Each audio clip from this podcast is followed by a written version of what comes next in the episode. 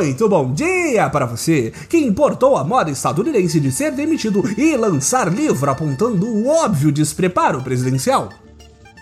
Muito boa tarde para você que transformou a Assembleia Geral da ONU em um grande grupão do Zap.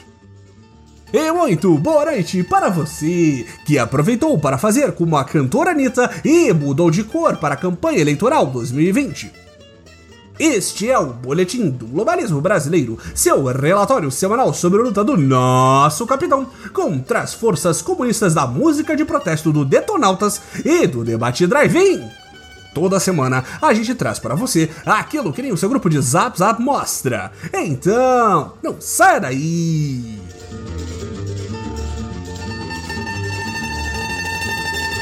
Atenção, patriotas! A eleição 2020 já começou! Vista sua camisa e vá fazer campanha de graça para seu psicopata, digo patriota favorito agora mesmo!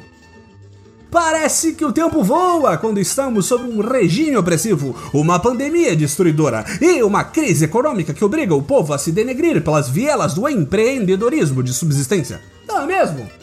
Outro dia, o povo brasileiro chorava de emoção. E não especificamos qual emoção. Após a eleição de nosso Messias e Deus Sol Jair Bolsonaro para a presidência da República.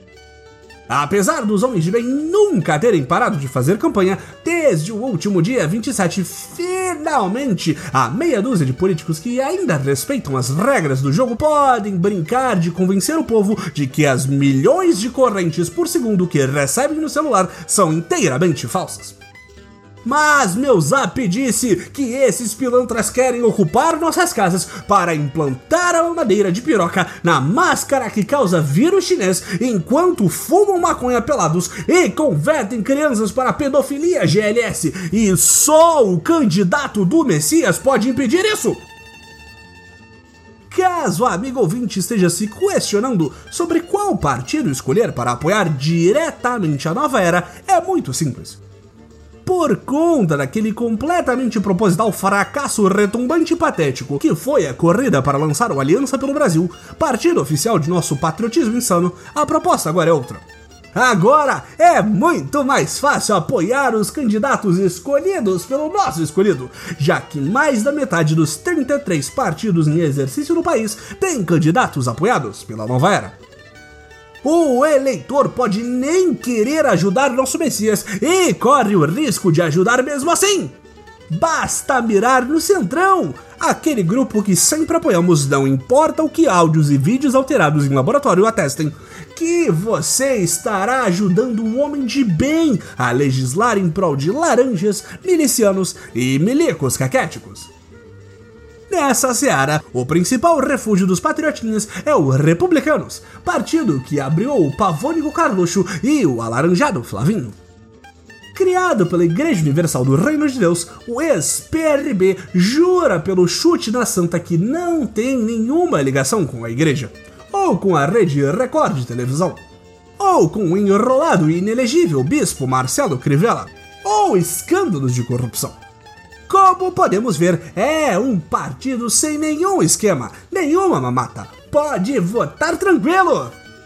Do outro lado desse verdadeiro duelo pelos corações e mentes do povo brasileiro está a maldita globalista esquerda de Lula, Maduro, Bill Gates, China, União Europeia e Dória.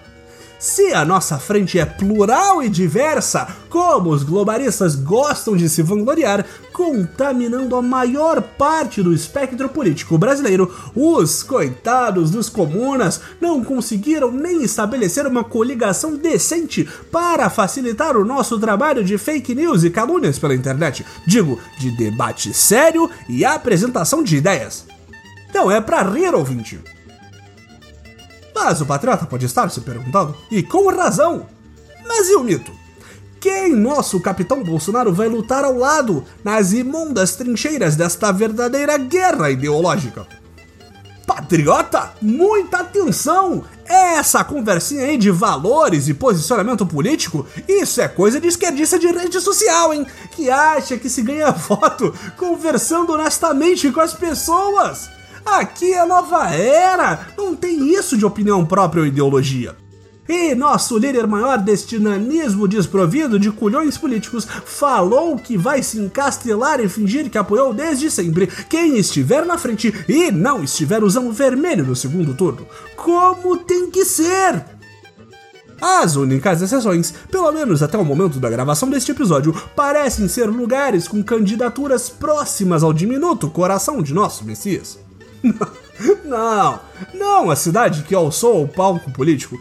Que tipo de maluco iria mexer no vespeiro que é a política do Rio de Janeiro? Falamos aqui das cidades de São Paulo, Santos e Manaus, únicas corridas com candidatos com selo Jair Bolsonaro de qualidade até o momento. Na capital paulista, nosso coerente líder já apareceu abençoando o ex-abusador de funcionários de supermercado e dono de esquemas de pirâmide Celso Russomano, em uma aliança que temos total e completa certeza que irá durar muito tempo, sem nenhum tipo de rusga no futuro. Podem escrever isso daí. A aposta é que Russomano faça frente aos esquerdopatas do PSDB, liderados pelo arqui-rival da nova era, João Dória. Ao que tudo indica, essa é uma aposta certeira. E quem lembrar que Russomano já esteve na liderança de duas corridas eleitorais e perdeu de forma patética é comuna.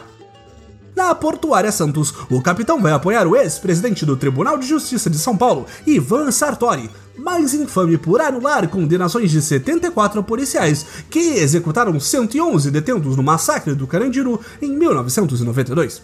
E na capital do Amazonas, o apoio é ao ex-colega da Academia Militar das Agulhas Negras, Coronel Menezes. Figura até então desconhecida, o coronel foi posto no comando da Zona Franca de Manaus pelo próprio Bolsonaro em 2019 por completa coincidência, o atual prefeito da cidade foi um dos que mais criticou o presidente durante a crise do coronavírus, que, caso você tenha esquecido, ainda está acontecendo. Como podemos ver, são pessoas íntegras e patriotas verdadeiros que farão um excelente serviço à nova era. Desejamos sorte a esses e todos os outros candidatos que no futuro consigam coagir o recluso Bolsonaro a botar a mão no fogo por essa turba de psicopatas, milicianos e criminosos que só querem o bem do país. Uma coisa é certa, ouvinte: não importa quem vença, perde a sanidade do brasileiro médio. Que o jogo eleitoral comece!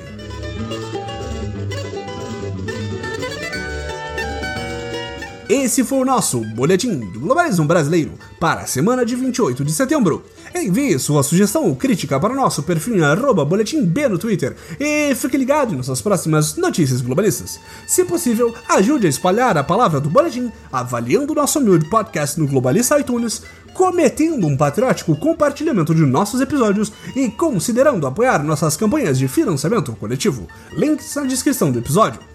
E lembre-se, eleições acima de tudo, Brasil acima de todos!